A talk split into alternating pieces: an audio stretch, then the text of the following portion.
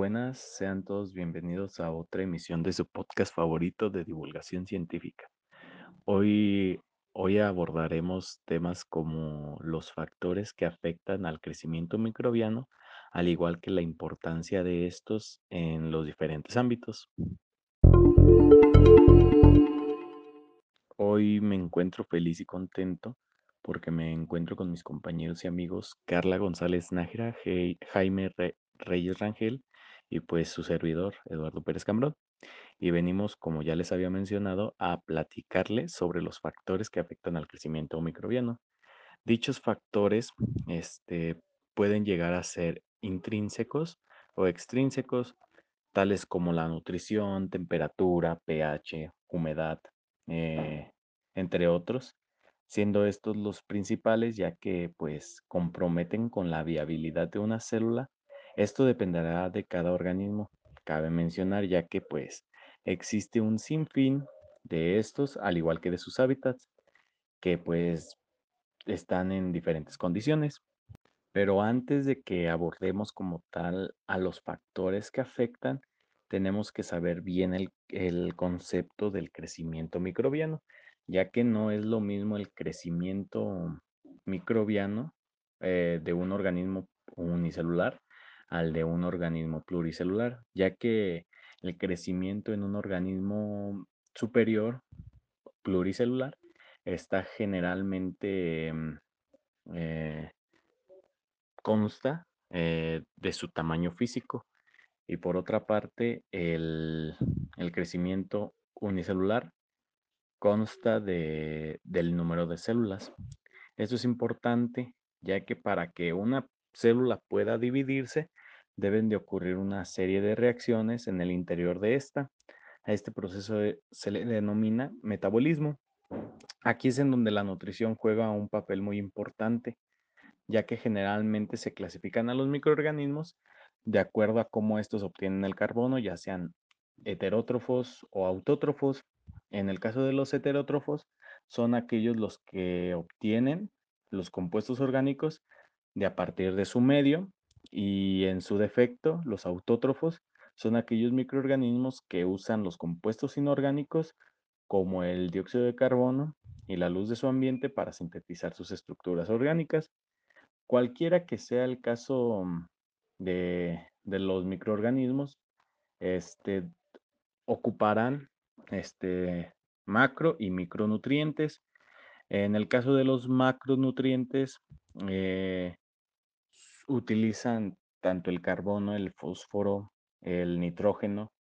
Eh, la deficiencia de uno de estos macronutrientes puede llegar a ser eh, letal para la célula, ya que pues eh, el nitrógeno sirve para la síntesis de proteínas. El fósforo sirve para la síntesis del ATP. Y pues sin ninguna de estas moléculas la célula no podría subsistir. Al igual que pues ocupan, como ya les había mencionado, micronutrientes tales como el, boro, el cromo, el cobalto. E, en, en, este caso, como ya les mencioné, eh, las bajas o altas concentraciones de unos de estos podría ocasionar graves problemas en la célula, como en el caso del micronutriente del, del, del, del cobre, que en bajas concentraciones ocasiona que en el citocromo C de la cadena respiratoria de la mayoría de los microorganismos no se lleve a cabo bien su función de reducción y pues esto no generaría una, un gradiente electroquímico para que la ATP sintasa sintetice el adenosin trifosfato y pues posteriormente muera a falta de esta molécula. Al igual que para, al igual, esto pasa con las vitaminas ya que estas forman Em, parte de varias coenzimas que pues llevan a cabo varias reacciones como el caso de la biotina, la cual su función es la de la biosíntesis de ácidos grasos y sin ácidos grasos disponibles para el organismo unicelular, eh, no contaría con su barrera, o sea, con una pared y membrana celular. ¿Sabías que el creador de la escala de pH fue el químico danés llamado Soren Pierre Laurent Sorense? Ha pasado a la historia como el introductor de la escala del pH, con un modo simple de expresión, en 1909. Se ha convertido en una parte imprescindible de la literatura científica por su influencia en la consideración de problemas biológicos. La acidez o la alcalinidad de una solución se expresa mediante el valor de su pH, en una escala logarítmica en la que la neutralidad corresponde al pH 7. Los valores de pH menores a 7 son ácidos, mientras que los valores más altos de 7 son alcalinos básicos. En analogía con el intervalo de temperatura, cada microorganismo tiene un intervalo de pH, normalmente de 2 a 3 unidades dentro del cual es posible el crecimiento. Un factor fundamental para el carácter acidófilo es la estabilidad de la membrana citoplasmática. Cuando el pH sube a valores neutros, la membrana citoplasmática de las bacterias muy acidófilas se destruye y las células se lisan. Ello indica que estos organismos no son únicamente tolerantes a los ácidos, sino que necesitan una alta concentración de protones para la estabilidad de la membrana citoplasmática. La escala del pH se divide en dos grupos, alcalófilos y acidófilos. Se les llaman alcalófilos aquellos organismos que viven en ambientes con pH por encima de 9. Los microorganismos alcalófilos se encuentran por lo general en hábitats muy básicos como lagos sódicos y suelos muy carbonatados mientras que los acidófilos hasta ahora se conoce muy poco de estos organismos capaces de vivir en medios con pH cercanos a cero. Sin embargo, cuando los valores son más moderados, hay una gran proliferación. Se consideran acidófilos aquellos organismos que viven en medios con pH menor a 5. Los ambientes ácidos surgen naturalmente de actividades geoquímicas como lo pueden ser la producción de gases sulfurosos de emanaciones volcánicas. También es posible crear ambientes ácidos debido a la propia actividad o el metabolismo de organismos. Mientras que el efecto adverso del pH en el crecimiento de microorganismos puede alterar la composición y modificar la vida biológica en las aguas naturales.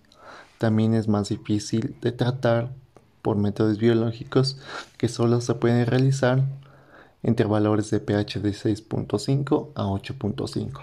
Las aguas residuales urbanas suelen tener un pH próximo al neutro. Aparte del efecto directo, el pH tiene un efecto indirecto influenciado por la toxicidad de algunas sustancias, especialmente de aquellas en las que la toxicidad depende del grado de disociación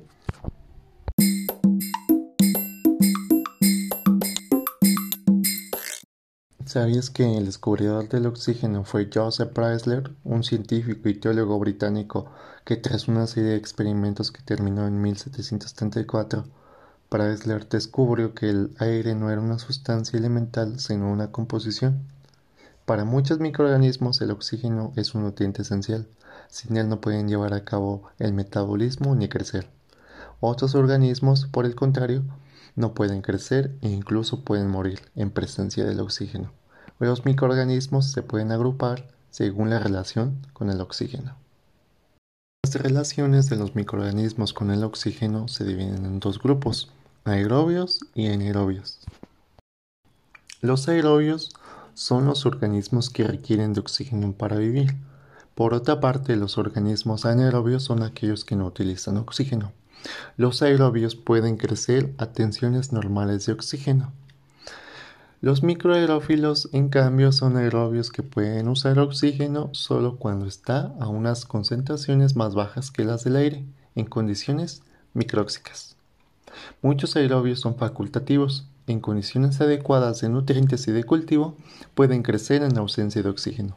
Algunos organismos no pueden respirar oxígeno y reciben el nombre de anaerobios. Existen dos tipos de anaerobios Los anaerobios aerotolerantes que pueden tolerar el oxígeno y crecer en presencia aunque no lo respiren. Y los anaerobios estrictos a los que el oxígeno inhibe e incluso mata.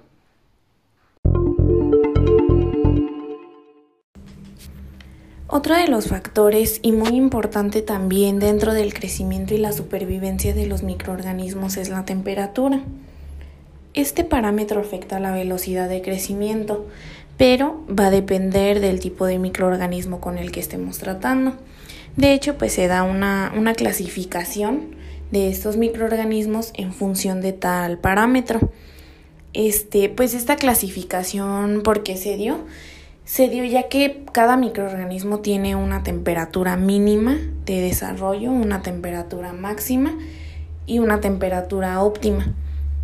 Este, la temperatura mínima eh, es en la que la membrana 1 tiene cierta fluidez, por lo que impide el proceso de transporte de nutrientes y no se da un crecimiento pues máximo. Esto se da en la temperatura óptima que tiene cada microorganismo, ya que en ella pues las enzimas que, que catalizan sus reacciones este pues lo realizan, lo realizan de forma óptima. Este, y una temperatura máxima es en la que empieza a ocurrir una desnaturalización de estas proteínas y una inactivación de ellas también. Este, estas proteínas pues son esenciales ya que catalizan las, las reacciones metabólicas mencionadas. Este, entonces, en esta clasificación este, se tienen principalmente tres, pues tres tipos, que son los cicrófilos, que crecen entre menos 5 y 5 grados, mesófilos, que, que, tiene, que crecen entre 25 y 40, y termófilos, que crecen entre 50 y 75 grados centígrados. Este, pero eh, esto va a depender del tipo de, de microorganismo. Hablemos específicamente de una bacteria que, que puede vivir en nuestro organismo de los seres humanos. Entonces, ¿qué tipo de bacteria nos afectaría? Sería una bacteria mesófila, ya que nuestro cuerpo normalmente se encuentra a 37 grados centígrados. Entonces, ¿de qué manera nos afectan estos parámetros a la sociedad o por qué es importante conocerlos? Pues los parámetros principalmente se, se, emplean en industrias donde pues son utilizados estos microorganismos. Actualmente es en la mayoría de las industrias. Algunos ejemplos son en la industria alimentaria, donde se utilizan bacterias y hongos para obtener la, un producto de interés como es la leche y productos derivados de, de los lácteos. En la industria de la fermentación alcohólica, donde ya sabemos pues que se utilizan levaduras para obtener. En la industria farmacéutica, para el desarrollo de los fármacos, para la obtención de vacunas, muy importante en la actualidad con lo de lo del COVID-19. Eh, también producción de sueros, entre otros más.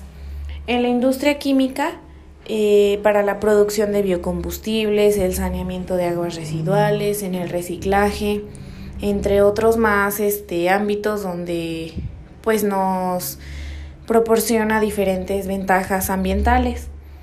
Entonces, pues pareciera que solo es importante o relevante a nivel industrial. Pero ¿me creerías que es importante en nuestra vida diaria? Volviendo nuevamente al ámbito de, del, al parámetro de la temperatura. Eh, ¿Por qué es importante refrigerar la carne? Pues muchos piensan que únicamente nos, nos proporciona la ventaja de conservarla. Y sí, están en lo correcto, pero también nos proporciona otra, otra ventaja más. como se mencionaba, las bacterias que nos afectan a los humanos son bacterias mesófilas que trabajan a la temperatura de nuestro cuerpo. Estas bacterias entonces también se pueden encontrar en los alimentos y se ha demostrado que, que uno de, lo, de las principales fuentes de enfermedades hacia los humanos eh, viene de los alimentos. Entonces, el refrigerar esta carne eh, también nos ayuda a rantelizar el crecimiento de estas bacterias que son dañinas para nuestro organismo. Entonces es tanto importante nuestra vida diaria a la hora de consumir los alimentos, como también es importante a la hora de que nos causan este daño eh, en la industria de la en la industria farmacéutica, pues obtener los fármacos que nos van a ayudar. Como hemos visto, todos estos factores juegan un papel fundamental para el desarrollo óptimo de un microorganismo. Esto es importante en el área industrial, ya que para obtener productos tan cotidianos como el yogurt, el queso, vitaminas, bebidas alcohólicas, pan, entre otros tantos, eh, se requieren que los microorganismos eh, se encuentren en sus condiciones óptimas, ya sea la temperatura, el pH, la humedad, la presencia de oxígeno o, no. Eh, tal es el caso de la empresa Yakult, ya que esta empresa incuba sus microorganismos de Lactobacillus casei shirota a 37 grados centígrados para eh, que crezca de, de esta forma. Al igual que cabe mencionar que esta empresa Yakult ha tenido una contribución económica considerable, ya que en el 2017 en la Ciudad de México alcanzó un, Producto Interno Bruto de 568.445 millones de dólares, lo cual equivale a, un crecimiento medio de 3.2% de la media nacional. Esto es importante ya que pues aporta simplemente con, con checar estos factores de crecimiento de un microorganismo puede afectar o contribuir, dependiendo de cómo se vea, al estado financiero de una sola empresa.